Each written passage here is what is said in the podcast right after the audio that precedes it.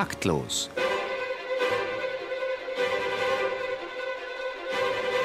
Das Musikmagazin von BR Klassik und der neuen Musikzeitung.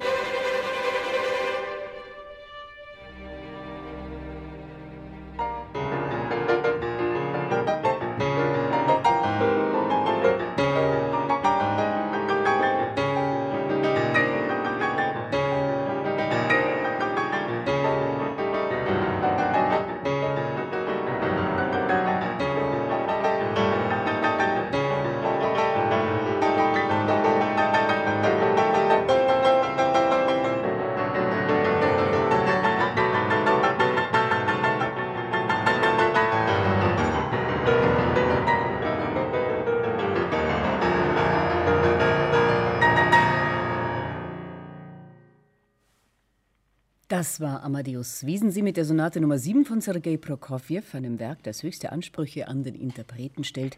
Für den 19-Jährigen kein Problem. Er spielt den Satz dann nachher nochmal ganz. Mit zwölf hat Amadeus Wiesen angefangen, mit großen Orchestern zu konzertieren. Bei diversen Wettbewerben hat er erste Preise abgeräumt ein Hochbegabter, ein musikalisches Wunderkind. Und bei Amadeus Wiesensee hat es geklappt mit dem Musikunterricht. Herzlich willkommen zu Taktlos, Ausgabe 165. Am Mikrofon begrüßt Sie live aus dem Studio des Bayerischen Rundfunks Marlene Reichert. Und Theo Geißler. Wir wollen heute mal wieder prüfen, wie es denn so steht um die musikalische Bildung unserer jungen Menschen. Morsche Basis, starke Spitze stellen wir als grobe Frage in den Raum und wagen damit natürlich einen weiten Spagat. Warum tun wir uns so schwer mit unseren Wunderkindern zu Hause? Warum werden aus unseren Hochbegabten, die wir doch alle äh, im, in der Familie haben, nicht auch hochvirtuose Pianisten oder Bläser oder Geiger? Läuft da vielleicht grundlegend etwas schief mit der wunderbaren Allzweckwaffe Musikvermittlung?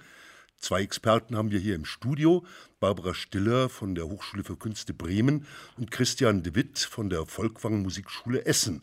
Und aus Salzburg ist uns der Rektor der Universität Mozarteum, Reinhard von Gutzeit, zugeschaltet. Schönen guten Abend an unsere Gäste. Guten Abend. Guten Abend. Barbara Stiller hat elementare Musikpädagogik und Violine für Diplom-Musiklehrer sowie Erziehungswissenschaft studiert. Sieben Jahre hat sie an der staatlichen Jugendmusikschule Hamburg unterrichtet.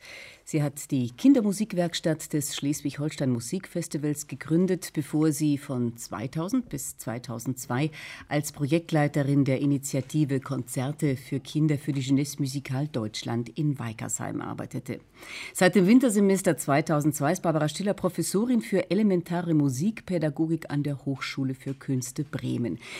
Frau Stiller, was macht man denn eigentlich als Professorin für elementare Musikpädagogik? Wenn man Professorin für elementare Musikpädagogik ist, so wie ich, dann hat man das wunderbare Glück, dass man eine Klasse mit Studierenden betreuen darf, die elementare Musikpädagogik im Hauptfach neben einem zweiten instrumentalen oder vokalen Hauptfach studieren. Was wird das denen? Die werden ähm, Diplom-Musiklehrer, wie es momentan noch heißt, Instrumentalpädagogen mit diesem erweiterten Bereich der elementaren Musikpädagogik können arbeiten in Musikschulen, im freien Beruf, in der freien Projektarbeit und zunehmend mit den Bachelor-Master-Studiengängen dann auch in der, als Masterabsolventen hoffentlich in der Fort- und Weiterbildung von ähm, beispielsweise Erzieherinnen und Erziehern an den Fachschulen, wo diese Leute ausgebildet werden. Mhm.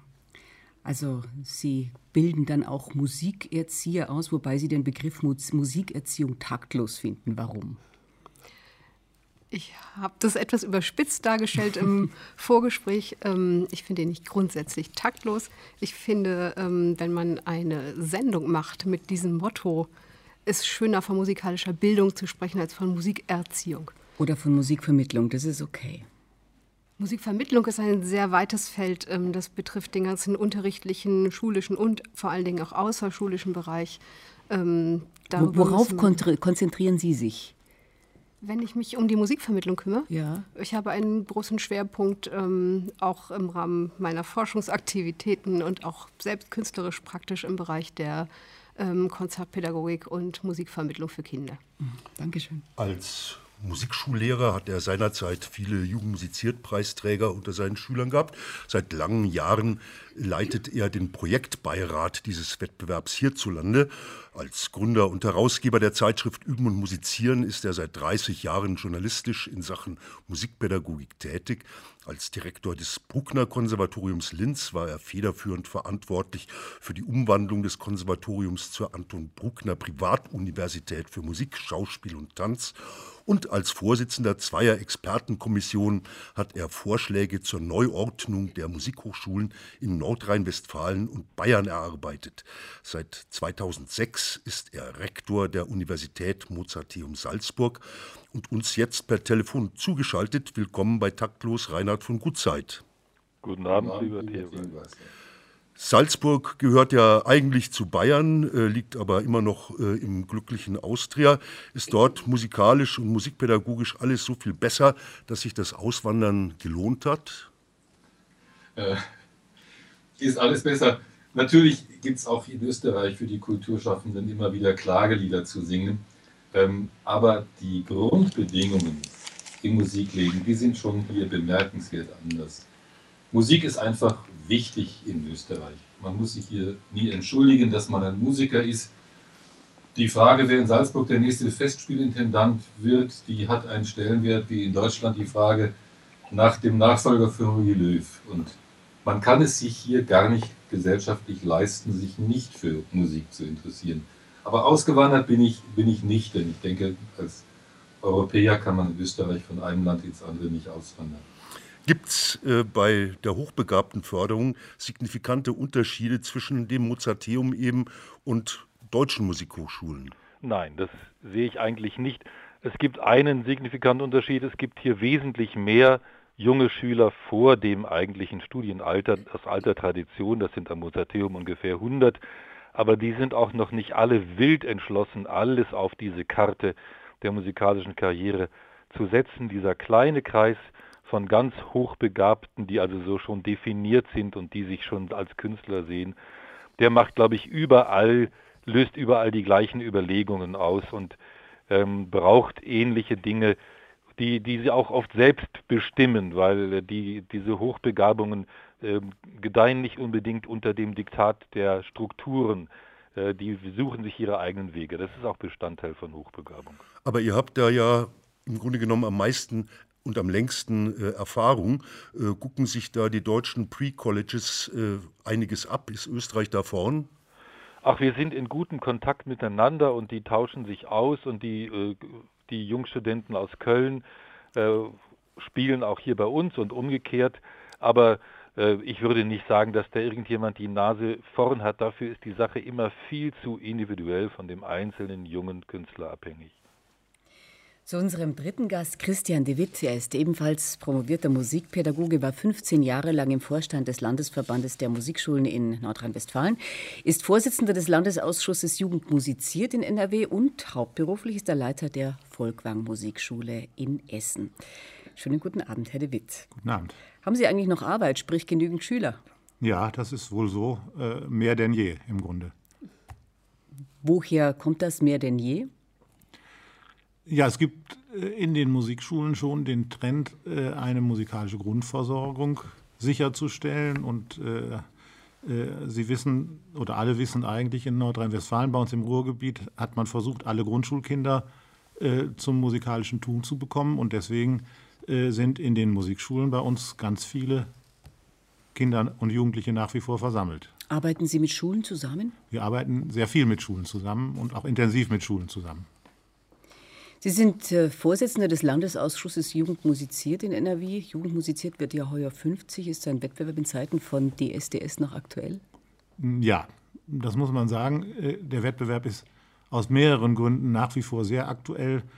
Äh, ich glaube, ein ganz wichtiger, für mich entscheidender Punkt dieses Wettbewerbes ist, dass sich dort in sehr großem Umfang junge Menschen vorstellen, die mit unglaublich viel Engagement ihre Musik transportieren wollen.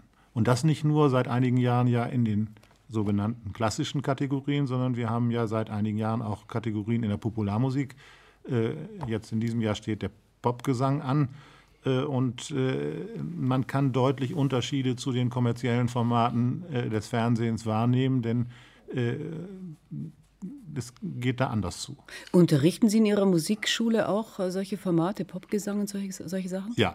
Mhm. mittlerweile ist, glaube ich, aus dieser Arbeit die Arbeit mit, mit populären Instrumenten, mit populärer Musik nicht mehr wegzudenken. Sie ist ein Teil der Musikschularbeit geworden. Also über Jugend musiziert werden wir im Verlauf der Sendung sicherlich noch äh, ein bisschen mehr sprechen. Bei Jugend musiziert haben sich Peter Fleckenstein und Quirin Reichelt kennengelernt. Die beiden setzten sich spontan ans Klavier und jammten, als sie 2004 beim Regionalwettbewerb in Grünwald auf ihr Wertungsspiel warteten. Beide beherrschen neben Klavier und Gitarre zum Beispiel Trompete und auch das gesamte Spektrum der Perkussion. Und nachdem sie sich immer wieder begegnet sind, beschlossen sie, sich als Perkussionsduo zusammenzutun. Das brachte ihnen 2008 beim Wettbewerb Jugend musiziert auf Bundesebene einen ersten Preis. Und ihre Leistungen bei diesem Wettbewerb wurden zudem mit Sonderpreisen des Bayerischen Sparkassenverbandes und der Deutschen Stiftung Musikleben ausgezeichnet. Aktuell arbeiten Peter Fleckenstein und Quirin Reichel an einem abendfüllenden Konzertprogramm für einen Auftritt im Rahmen des, Me des äh, Musikfestivals in Mecklenburg-Vorpommern. Und wir hören die beiden jetzt mit Tico Tico von Cequinia de Abreu.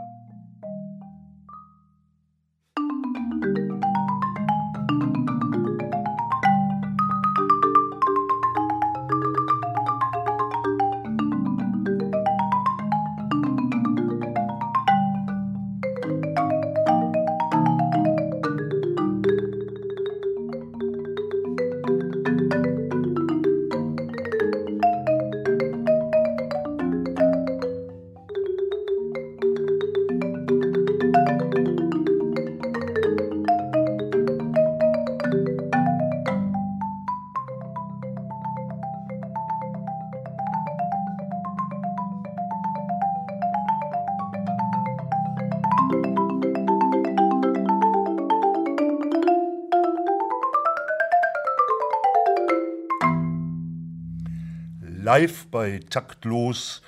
Peter Fleckenstein und Quirin Reichel und bei uns äh, sitzt auch noch äh, der Pianist vom Start der Sendung, Amadeus Wiesensee. Wann hast du selbst erkannt, dass du musikalisch hochbegabt bist? Nun, das ist ein, ein Prozess. Da kann man keinen festen Zeitpunkt angeben. Man, ähm, man übt natürlich äh, in jüngeren Jahren, wenn das mehr auf einer autodidaktisch-intuitiven Basis geschieht, wie das äh, bei mir, in, als ich noch an der örtlichen Musikschule Unterricht hatte, der Fall war. Und wenn man dann nach und nach sich an anspruchsvollere, auch virtuosere Werke wagt und merkt, dass einem das entweder sehr leicht fällt oder dass man obendrein eine große Freude dabei spürt, dann erwacht allmählich in einem das Bewusstsein, das könnte vielleicht eine, eine Berufung im klassischen Sinne sein. Peter Fleckenstein, Quirin Reichel, wie war das bei euch? Ja, ich glaube, bei uns war es eigentlich bei beiden ziemlich ähnlich. Und zwar, wir kamen auf die ganz andere Schiene und zwar war es bei uns so, ja, Frühstück, wie immer, die Schüsseln, wo immer das ganze Müsli so drin ist, steht rum. Wir beide, glaube ich, kann ich auch im Namen von Peter sprechen, trommeln die ganze Zeit auf den Müslischüsseln und Tellern rum und irgendwann halten es die Eltern nicht mehr aus, sagen, ja komm, jetzt hat, geht's mal zum Schlagzeugunterricht und so hat sich dann alles langsam irgendwie ergeben. Und auf welche Ausbildungssituation seid ihr da gestoßen als Anfänger? Hat, habt ihr da gleich irgendwie einen, einen Lehrer gehabt, mit dem das ganz gut funktioniert hat? Oder musste sich der erstmal eingrooven auf, auf, auf das, was ihr jetzt so wollt? Also bei mir war es so, dass ich so klein war, dass ich noch gar nicht an die Musikschule gehen konnte, weil ich gar nicht mit dem Fuß an das Pedal unten dran kam. Und ähm, dann kam ich erstmal zu einem Schüler von der Musikschule und hatte da privat ein paar Jahre Unterricht, bis ich dann groß genug für die Musikschule war. Das war eben die städtische Musikschule Starnberg, wo ich viele Jahre Unterricht hatte und das war eine super geniale Zeit, einfach vom Unterricht her. Und ich habe mich bei dem Lehrer von der ersten Stunde an sehr wohl gefühlt und es hat gleich gut geklappt. Frage an alle drei, wie ist denn äh, eure weitere Ausbildung verlaufen? War das reibungslos oder gab es da schon mal Strecken, wo man nicht recht weiterkam, weil man sich allein gelassen gefühlt hat? Vielleicht der Amadeus Wiesensee zuerst. Natürlich entstehen immer streckenweise Brüche, wenn man beispielsweise den Lehrer wechselt, weil jede Persönlichkeit andere Schwerpunkte setzt und auch ähm, andere, andere Wege verfolgt. Insofern alleingelassen kann man vielleicht nicht sagen, aber man spürt doch diverse Divergenzen in den, in den Musik- und Künstlertum-Auffassungen. Wie, wie, wie, kommt man dazu, einen Lehrer zu wechseln? Ist es dann der Tipp von dem eigenen Lehrer, dass, dass der sagt, ich kann dir jetzt nichts mehr beibringen, ich denke, du musst jetzt zu jemand anderem gehen oder ist das ein eigener Impuls? Also es ist der Idealfall, dass äh, der Lehrer das selber feststellt, ist leider äh, recht selten der Fall. Bei mir war, war es teils, teils. Ähm, da, zum Beispiel, als ich an der Musikschule war, habe ich meinen damaligen Lehrer gefragt, ja, kann ich mal was von Chopin spielen? Und er meinte, tut mir leid, das kann ich dir nicht beibringen. Mhm. Das war dann für mich das Zeichen, dass mhm. ich wechseln muss. Peter Fleckenstein-Quirenreich, wie war es bei euch? Bei mir war es so, ich habe eigentlich mit, wie ich mit fünf angefangen habe, in der städtischen Musikschule in Blutenburg angefangen, hatte dort eben Schlagzeug-Set-Unterricht und das eigentlich fast zehn Jahre lang. Und ähm, irgendwann hat mein Lehrer mir eben gesagt, wenn ich Richtung Mallets, Pauke, Snare gehen will, das ist nicht sein Ding. Da ähm, soll ich mich irgendwie in die Hochschule wenden, ob die da irgendwelche Studenten haben oder sowas, die mir was beibringen könnten oder ehemalige. Und so kam ich dann eben auf, auf andere Schiene auch irgendwie zu den Nebeninstrumenten. Aber bei mir war es dann eben auch so, dass ich bei meinem Lehrer eben in Set zum Beispiel hatte ich die ganze Zeit Unterricht und das Problem, das es halt dann auch immer gibt, wenn irgendwelche, eben zum Beispiel wie bei mir, bei meinem Lehrer, der dann plötzlich verstirbt, dann ist natürlich halt echt ein bisschen unpraktisch. Ja. Und so, ja, ist es halt dann eher als durch Schicksal verbunden, dass man irgendwas anderes machen, mhm. suchen muss. Ja, wir haben jetzt viel über äh, die Spitze gesprochen und bleiben da äh, erstmal auch noch einen Moment. Wir gehen der Schwäche in der Breite ein bisschen später äh, auf den Grund. Unser taktlos Bildungsübervater Dr. Martin Hufner äh, begibt sich nämlich jetzt auf die Suche nach dem Lang-Lang-Gehen und nach seinen Transferproblematiken.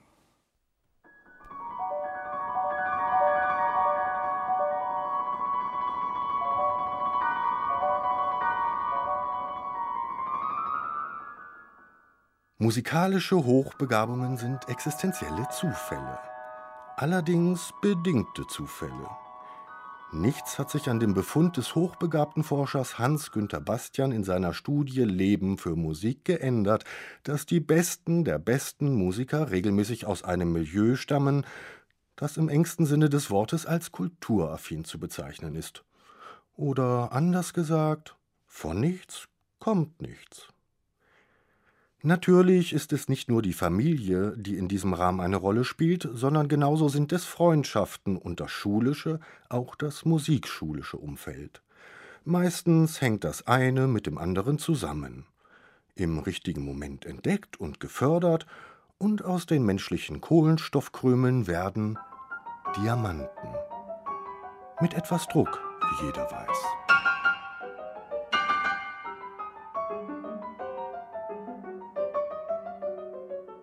Gewiss lässt sich mit mathematischer Wahrscheinlichkeit vorhersagen, dass mittels umfangreicher musikalischer Breitenförderung auch die Anzahl potenziell hochbegabter Menschen steigt. Aber die Effekte sind letztlich minimal. Das offenbaren die sogenannten Musikalisierungsinitiativen wie jedem Kind ein Instrument oder jedem Kind seine Stimme. Aus diesem großen Lottotopf von jungen Neumusikern werden nur minimal neue Hochbegabungen gezogen.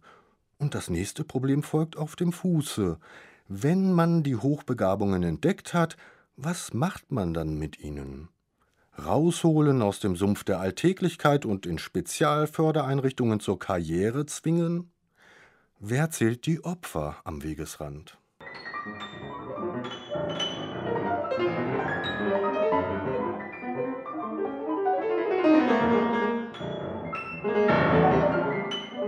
Ja, wozu braucht man denn überhaupt diese Hochbegabten und diese speziellen Einrichtungen für sie?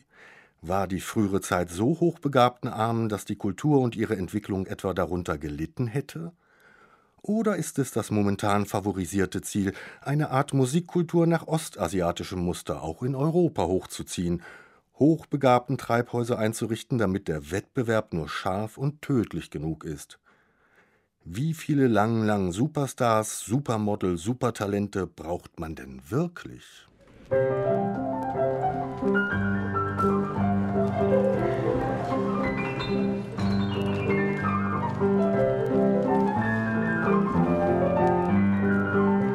bin schon fertig.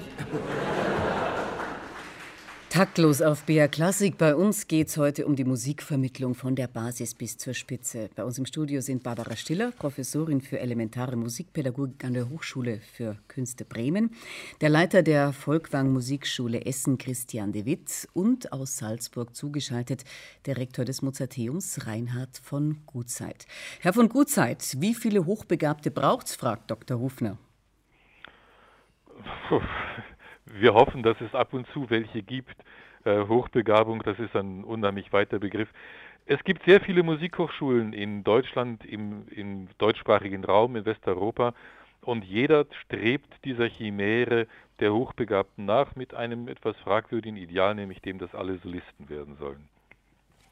Naja, ich meine, da tut ja dann bei uns in Deutschland ein bisschen auch so ein Wettbewerb Wie Jugend musiziert das Seinige dazu. Äh, du bist da im äh, Projektbeirat an der Spitze und hast schon einiges geändert, aber trotzdem wird man doch gelegentlich den Verdacht nicht los, dass das ganze Jugendmusiziert-Modell noch ein bisschen tiefer wurzelt ist im uralten Musikhochschulstrumpf äh, der instrumentalen Eliteausbildung. Äh, wie darf ich das missverstehen? Du hast es wahrscheinlich schon missverstanden, aber du kannst das Ganze natürlich ins Konstruktive wenden. Äh, ich denke, dass die, äh, die Musikhochschulen natürlich für ein Segment des Musikmarktes im Wesentlichen ausbilden oder des, der Musiklandschaft ernste, klassische, anspruchsvolle Musik, die uns in ganz bestimmten Zusammenhängen begegnet. Aber das ist ihre Aufgabe. Die Teilnehmer von Jugend musiziert sind im Prinzip schon breiter gestreut als das, was dann an den Hochschulen Aufnahme findet. Und äh, wir haben den Wettbewerb in vieler Hinsicht erneuert. Die wichtigste Erneuerung aus meiner Sicht, also neben allen neuen Instrumenten, die aufgenommen wurden und immer wieder Feinabstimmungen, ist die, dass wir dieses Solistenideal ein bisschen hinterfragt haben und viele gute Spieler dazu animiert haben, dass sie sich als Kammermusiker intensiv engagieren und verstehen und auch schon als solche an die Hochschulen kommen.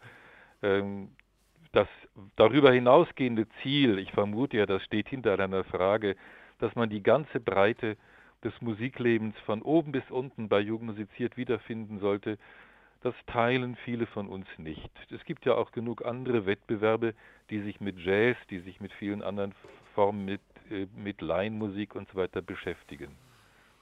Christian Niewitz. Ja, äh, ich glaube, dass die Zukunft des Wettbewerbs schon, Reinhard, und da bin ich ja nicht ganz deiner Meinung, äh, darin liegt, dass der Wettbewerb sich öffnet, dass er äh, letztendlich ein Abbild dessen bleibt, was in der Gesellschaft an Musik stattfindet. Und ich glaube schon, dass die Bemühungen derjenigen, die in diesen Wettbewerb rein möchten äh, und es ja jetzt auch geschafft haben, äh, aus der Popularmusik Ecke, dass diese Bemühungen sehr reell waren und dass diese Bemühungen auch wichtig waren. Denn ich glaube, diese Gesellschaft wird in Zukunft nicht ohne äh, eine Beteiligung äh, von populärer Musik, äh, ich, das ist ein schwieriges Wort, gebe ich gerne zu, aber äh, äh, wird nicht ohne Beteiligung von populärer Musik in den Höchstleistungsbereichen leben können.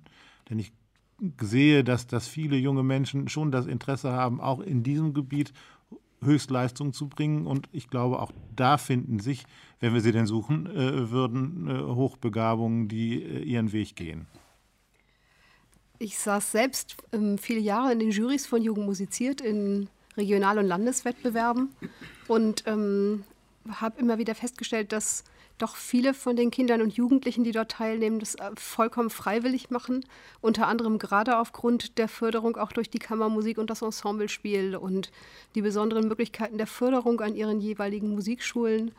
Habe auch im Gespräch gemerkt, hinterher in den Beratungsgesprächen, dass ähm, der Beru Musikberuf gar nicht das absolute Ziel sein muss, dieser hochbegabten Teilnehmenden. Und habe auch ähm, eigentlich für mich festgestellt, dass das junge Menschen sind, die in ganz vielen Bereichen hochbegabt sind und deswegen auch noch sich gar nicht so festlegen müssen und es einfach für sich als besondere Chance der Förderung sehen, die sie oftmals in den allgemeinbildenden Schulen mit ihrer Begabung so nicht haben. Darf ich, mal, darf ich ja. noch mal auf ein Stichwort, äh, was gerade viel freiwillig, äh, dass, dass viele von denen das freiwillig machen.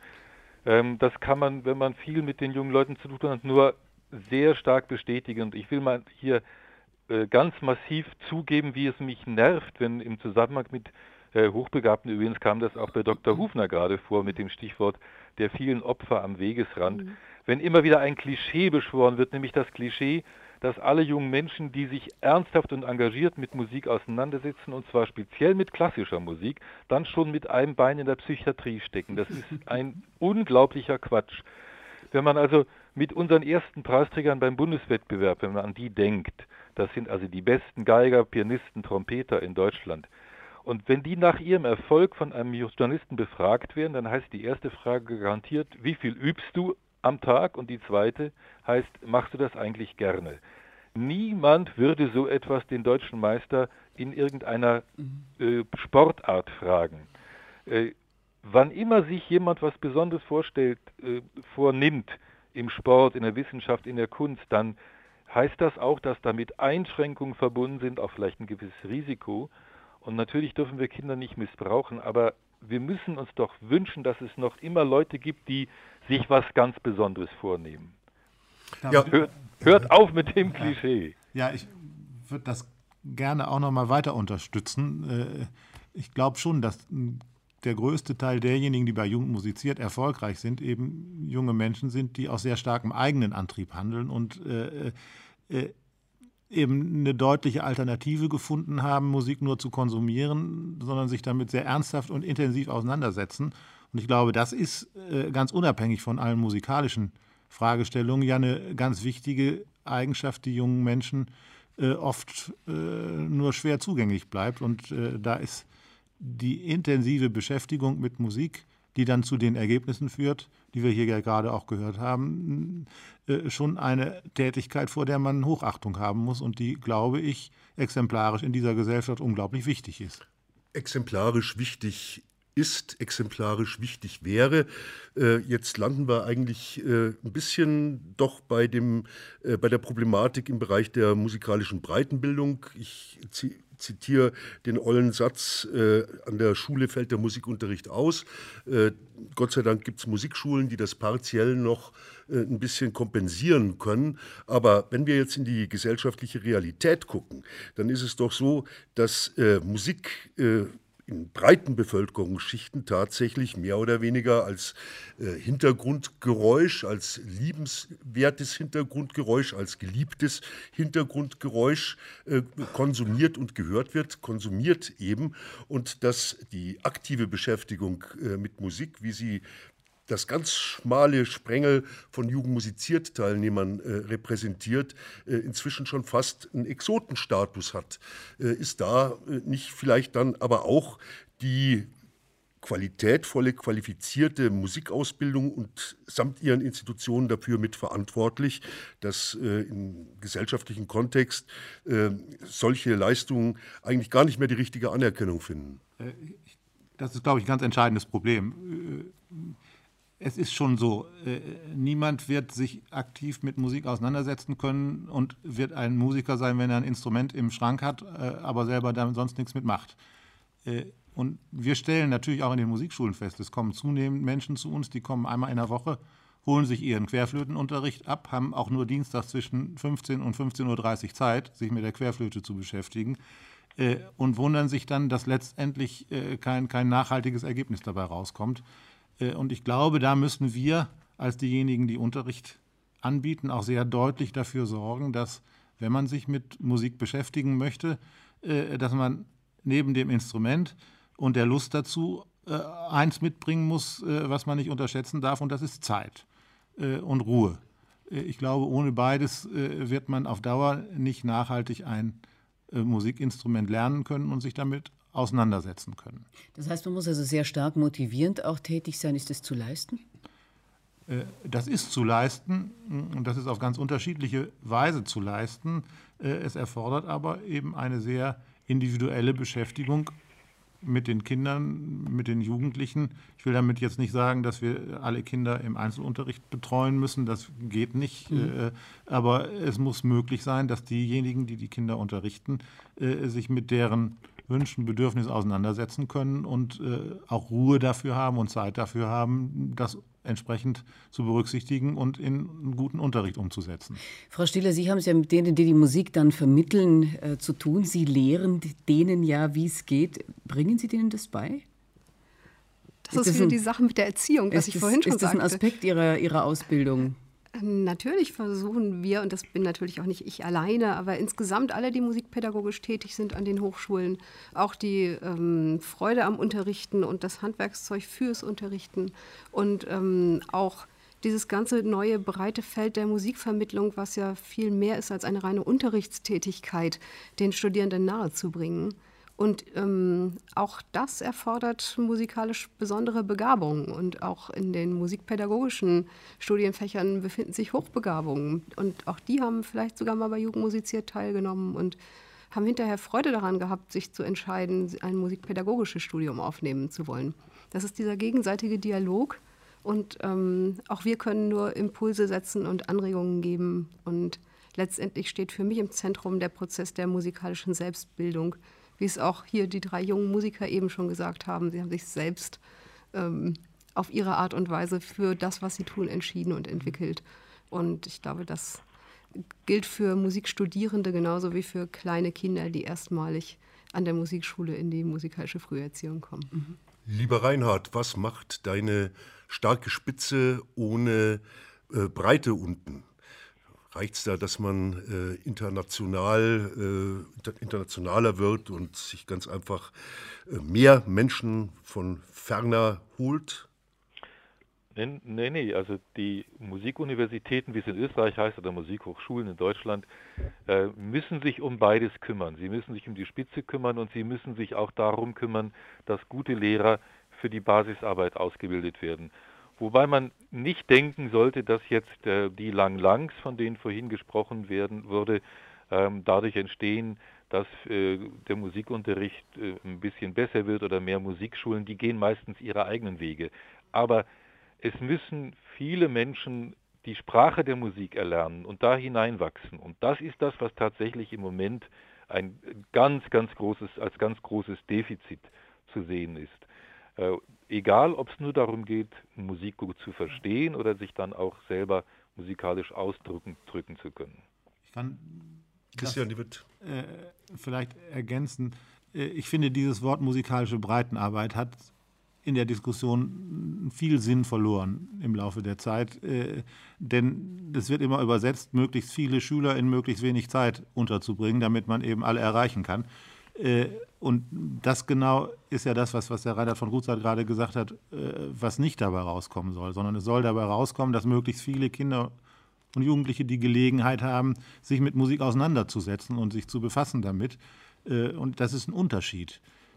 Schüler sammeln und ihnen ein Instrument in die Hand zu drücken, reicht nicht aus für eine solide Grundlage im musikalischen Bereich und äh, das erfordert viel Zuwendung und äh, viel Überlegung und viel äh, Sorgfalt. Bläserklassen, Streicherklassen, Jekisti, äh, vielleicht auch noch das gute alte Jeki, Fehlentwicklungen? Nein, äh, so, das ist ja äh, nicht unbedingt gesagt, dass das Fehlentwicklungen sind, sondern das ist eine andere Art, sich damit zu beschäftigen. Und ich glaube, man muss auch unterscheiden, ob ich jetzt in einem schulischen Kontext an einer allgemeinbildenden Schule mit Kindern musikalisch arbeite oder ob ich an einer Musikschule oder an einer dann Hochschule mit Studenten, mit fortgeschrittenen Schülern arbeite. die Zielsetzungen sind anders. Aber gemein muss eben auch an der Kooperation mit Schulen sein oder an der Arbeit in Schulen, dass die Kinder Gelegenheit haben zu lernen, sich mit ihren Instrumenten auseinanderzusetzen und sie nicht nur äh, als, als äh, ja, äh, Instrument zu begreifen, was man einmal in der Woche äh, sieht und äh, dann nicht wieder. Also man muss schon aus meiner Sicht schon deutlich sagen, dass diese Einrichtungen äh, vielfach ähm, so angelegt sind, dass sie doch nur in die Breite wirken können, weil sie zum Beispiel auch relativ spät stattfinden. Also die, die großen Talente, von denen ja in dieser Sendung auch sehr viel die Rede sein soll, äh, entstehen sehr früh, dadurch, dass sich Kinder sehr früh sehr, schon relativ intensiv beschäftigen. Wenn man diesen Prozess vier, fünf Jahre hinausschiebt, dann kann man nur noch beschränkt solche ganz hochfliegenden Ziele erreichen. Also insofern hat Jeki mit dem Stichwort Hochbegabten nichts zu tun. Das heißt aber nicht, dass ich, das, dass ich diese Initiativen nicht haben will. Aber es gibt bei uns an der Schule zum Beispiel Kollegen, die sagen, man sollte doch, gerade wenn kleine Kinder anfangen, ihnen erstmal ein halbes Jahr lang Einzelunterricht geben, äh, damit man gucken kann, findet da, ist da vielleicht eine Begabung, die gefördert werden muss und dann entscheiden, in welcher Unterrichtsform und in welcher Intensität äh, sie dann weiter gefördert werden. Wenn Herr Hufner anmerkte, dass die alle aus kulturaffinen Kreisen kommen, dann hat es in meinen Augen nichts mit Genetik zu tun, sondern damit, dass sie dort halt früh mit Musik in Berührung ja. kommen. Und das setzt in ihren Köpfen ganz bestimmte Verdrahtungen und Entwicklungen in Gang, die dann letztlich zu einer sogenannten Hochbegabung führen. Amadeus Wiesen, hat mit sechs Jahren angefangen und ähm, heute ist er mit Sicherheit ein Hochbegabter. Wir hören ihn jetzt mit dem dritten Satz aus der Sonate für Klavier Nummer 7 von Sergei Prokofjew. Und danach geht es gleich in die Welt des Guten, Wahren und Schönen mit den taktlosen Nachrichten und Gudrun Skupin.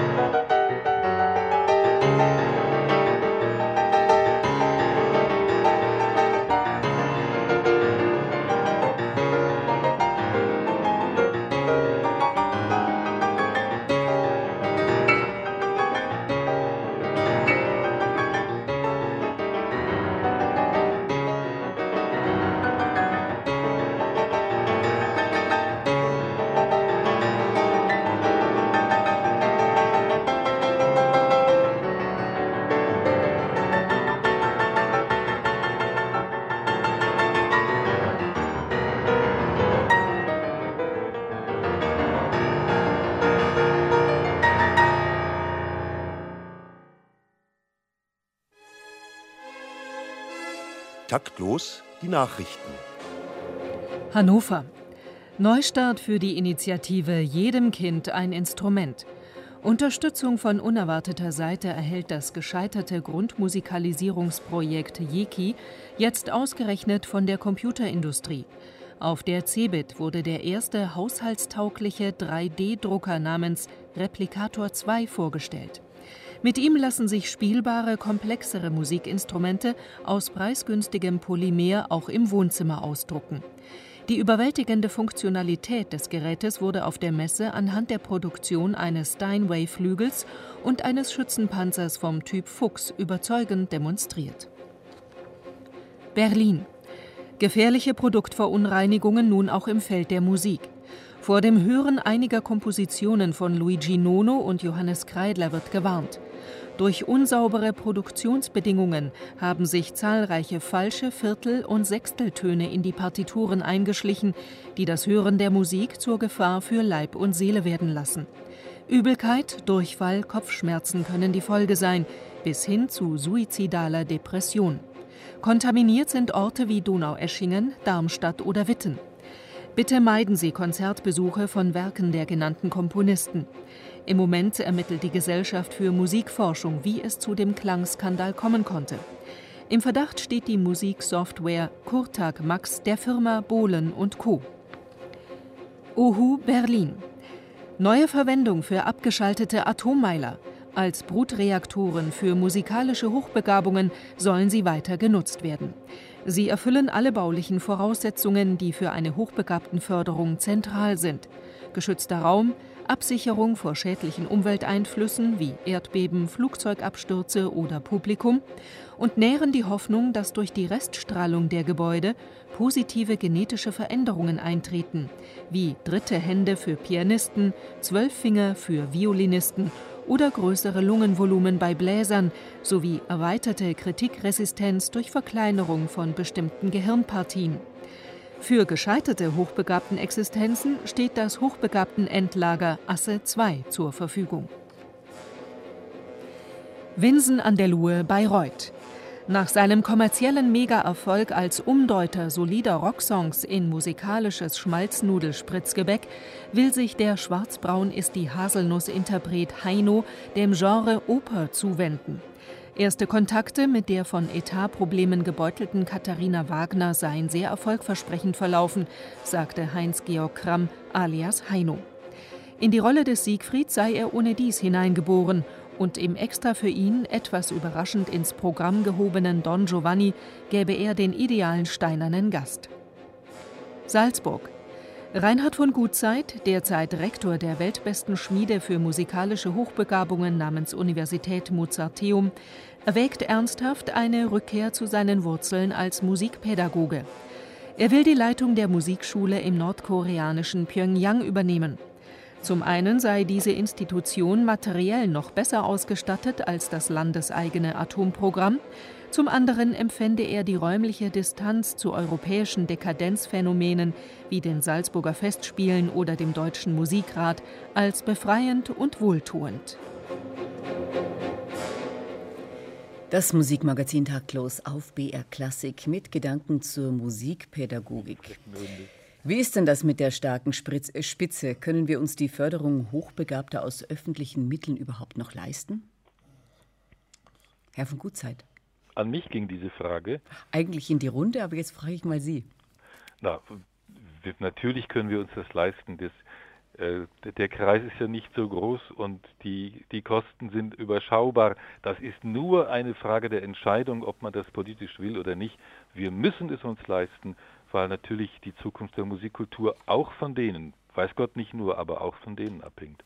Was leisten Sponsoren, Stiftungen in diesem Feld? Oh, sehr viel. Ähm, es gibt so viele äh, sehr, sehr engagierte Menschen, denen das großen Spaß macht, die jungen Talente zu fördern, äh, die Riesenfreude daran haben, die beim Wachsen zu beobachten, äh, die sich mit den jungen Leuten identifizieren, weil sie so enorm engagiert sind, weil sie was machen wollen aus sich, weil sie nichts mit null Bock im Sinn haben und die die lange, lange verfolgen. Also ohne diese Sponsoren und die Anreize, die deren Preise stiften, ähm, wäre, die, wäre diese ganze Landschaft sehr viel ärmer.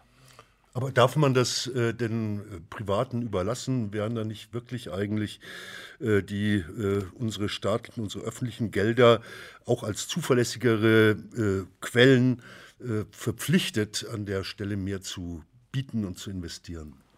Naja, ähm, es ist ja nicht so, dass der Staat nichts tut. Also wir haben eine Vielzahl von Musikhochschulen in Deutschland, die äh, fast alle inzwischen solche Institutionen für die Förderung ganz junger Begabungen äh, eingerichtet haben und dafür auch Geld ausgeben. Äh, ich glaube, was wir vor allen Dingen brauchen, sind noch, noch Spritzen, um den jungen Leuten die Dinge leichter zu machen, denn die haben oft riesige Ausgaben. Also wenn man das mit der Sportförderung vergleicht, dann ist das Faktor 1 zu 30 oder so ähnlich. Aber dann vor allen Dingen sich um die Basis zu kümmern. Und auch für die Basis möchte ich ähm, einbringen, ähm, sind wir sehr dankbar, dass es mittlerweile auch dort ähm, Sponsoren gibt, die ähm, selbst bemüht sind, diese Basis zu unterstützen. Ähm, es gibt viele Projekte in Deutschland mittlerweile auch im Bereich der Vorschul ähm, vorschulischen musikalischen Bildung, sei es durch die Ausstattung von Kindergärten mit Instrumenten oder wir erleben es in Bremen ähm, auch, dass wir Drittmittel haben einwerben können, um ähm, Erzieherinnen und Erzieher fort- und weiterzubilden im Bereich der musikalischen Bildung. Dafür sind wir sehr dankbar. Das sind Impulse, die zunächst kommen, wo staatliche Initiativen noch gar nicht begonnen haben, so etwas überhaupt zu tun. Da gibt es demnächst eine Fachtagung an der äh, du, Barbara Stille, auch als Referentin äh, tätig bist. Das macht, glaube ich, der Bayerische Musikrat. Ja, das stimmt. Ende April, das letzte Aprilwochenende in der Musikakademie Hammelburg hier in Bayern ähm, zum Thema Musik im Vorschulalter. Eine Tagung, die sowohl ähm, die frühe musikalische Bildung der Kinder als auch die Ausbildung ähm, derjenigen, die mit diesen Kindern arbeiten, in den Blick nimmt. Findet diese Ausbildung flächendeckend, verantwortungsbewusst und qualitätsbewusst statt? Äh, das ist eine schwierige Frage. Äh, ich glaube schon, dass man sagen kann, dass an den Musikschulen diese Ausbildung äh, sehr verantwortungsvoll wahrgenommen wird, dass auch die Nahtstellen, die entstehen oder entstanden sind zwischen der Arbeit der Musikschulen und der Arbeit der Hochschule, so nach und nach gestopft werden. Es gibt immer mehr zunehmend intensive Zusammenarbeit zwischen den Hochschulen, sowohl was die elementare Arbeit anbelangt, als auch was die Hochbegabtenförderung anbelangt. Äh, es gibt nicht mehr nur noch die Pre-Colleges, die äh, letztendlich äh, ein vorgezogenes Hochschulstudium beginnen, sondern es gibt vielfach auch Zusammenarbeit, dass äh, Jugendliche die Möglichkeit haben, bestimmte Fächer in der Hochschule äh, zu bekommen, die anderen Fächer dann weiter in der Musikschule, sodass äh, dort Vernetzungen stattfinden, die, glaube ich, für die Zukunft von ganz großer Wichtigkeit sind. Äh, das Problem, was wir zunehmend haben, ist natürlich, dass äh, den Musikschulen, die ihren Part ganz zweifellos in diesem ganzen Konzert zu spielen haben, zunehmend mit weniger Finanzmitteln ausgestattet sind, aber gleichzeitig ihnen zusätzliche Aufgaben zugemutet werden. Und das führt dazu, dass oft wir an unsere Grenzen stoßen, die auch teilweise überschreiten und nicht mehr wissen, wie wir alle diese Dinge in der notwendigen Qualität durchführen können, wie sie erforderlich ist. Und zu diesen oftmals finanziellen Problemen kommen meines Erachtens auch noch Probleme der Zuständigkeiten, in dem ja dieser ganze vorschulische Bereich ähm, den Familien- und Sozialministerien in der Regel zugeordnet ist, die Musikschulen, ähm, Bildung, Kultus ähm, unterschiedlich je nach Bundesland und die Hochschulen wieder Bildung und Wissenschaft. Und das ist ähm, mittlerweile eine sehr komplexe Troika an Zuständigkeitsbereichen, die in diesem Bereich kooperieren muss und sich da auch meines Erachtens bestmöglich bemüht. Aber es ist schwierig. Ja, da sitzen sehr viele Ministerialrätinnen und Ministerialräte in unterschiedlichen Häusern, äh, die äh, möglicherweise gar nicht so gute Kommunikationsmöglichkeit haben.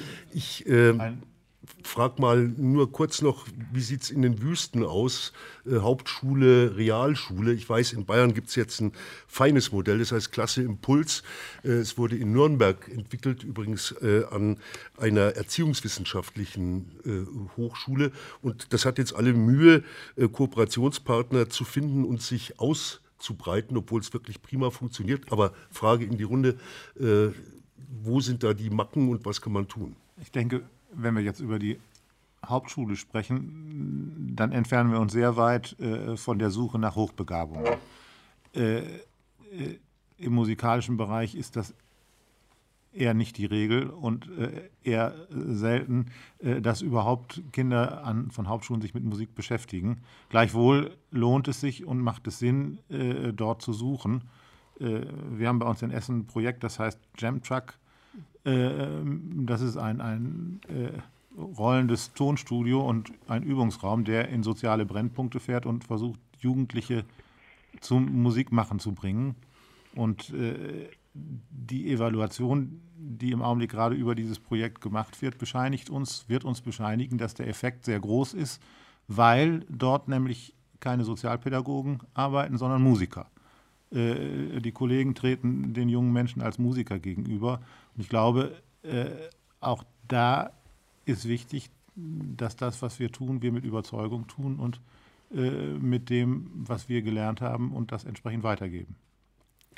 Auch da müssen ähm, die richtigen musikalischen Begabungen, sprich die Lehrenden, ähm, auch im richtigen Moment am richtigen Ort sein. Denn im Bereich des interkulturellen Musizierens gibt es auch in den ähm, Schulen, wo normalerweise sich weniger musikalische Hochbegabungen aufhalten, ähm, durchaus ganz besondere Begabungen, die möglicherweise einfach unentdeckt bleiben, weil es besondere musikalische Begabungen sind, die wir hier im Rahmen unseres, unserer klassischen Musikausbildung so noch gar nicht ähm, hinreichend unter die Lupe genommen haben und für uns entdeckt haben. Wo liegen wir eigentlich mit unseren musikalischen Bildungsangeboten im internationalen Vergleich? Reinhard, du reist viel durch die Gegend.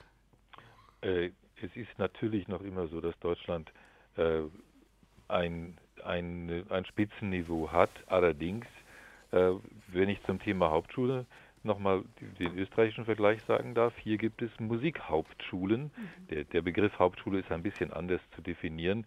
Da steht die Musik im Mittelpunkt der schulischen Ausbildung von Kindern und da kommen schon sehr engagierte Musiker heraus. Es geht um das, was Christian de Witt ähm, die Zeit zur Verfügung stellen äh, genannt hat und damit auch der Sache eine Wichtigkeit zu geben. Wenn man jetzt schaut, wo die derzeit auch der, der Ansturm von Studenten an den Musikhochschulen herkommt, zum Beispiel in Asien, da, die laufen uns in mancher Hinsicht den Rang ab. Das darf man nicht verkennen, weil sie der Sache gesellschaftlich eine große Wichtigkeit gegeben haben. Also lange wird Deutschland die Vormachtstellung, die darin besteht, dass man so viele Orchester hat, dass man so viele Musikhochschulen hat, dass das Spitzenniveau so hoch ist, nicht halten können, wenn man sich über die Basis nicht genug Gedanken macht. Also mehr Zeit für Musik und die nehmen wir uns jetzt noch am Schluss Zeit für Live-Musik. Das war's für heute. Vielen Dank an unsere Gäste, die Musikpädagogikprofessorin Barbara Stiller, den Leiter der Volkwang Musikschule Essen und den Rektor der Universität Mozarteum Salzburg, Reinhard von Gutzeit. Ja, vielen Dank auch an unser Team in der Sendetechnik Markus Huber und Roland Böhm, Regie Christoph C. Stechbart, Redaktion Alexandra Maria Dielitz. Nachhören können Sie die Sendung wie immer unter www.nmz.de slash taktlos als Podcast. Und nächstes Mal geht's am 4. April um das Spannungsfeld zwischen punktuellem Festivalglanz und kontinuierlicher musikalischer Grundversorgung durch unsere Orchester und Opernhäuser. Am Mikrofon verabschieden sich Marlene Reichert und Theo Geißler mit perkussiven äh, Klängen. Wir hören eine sehr klassische äh, Schlussmusik.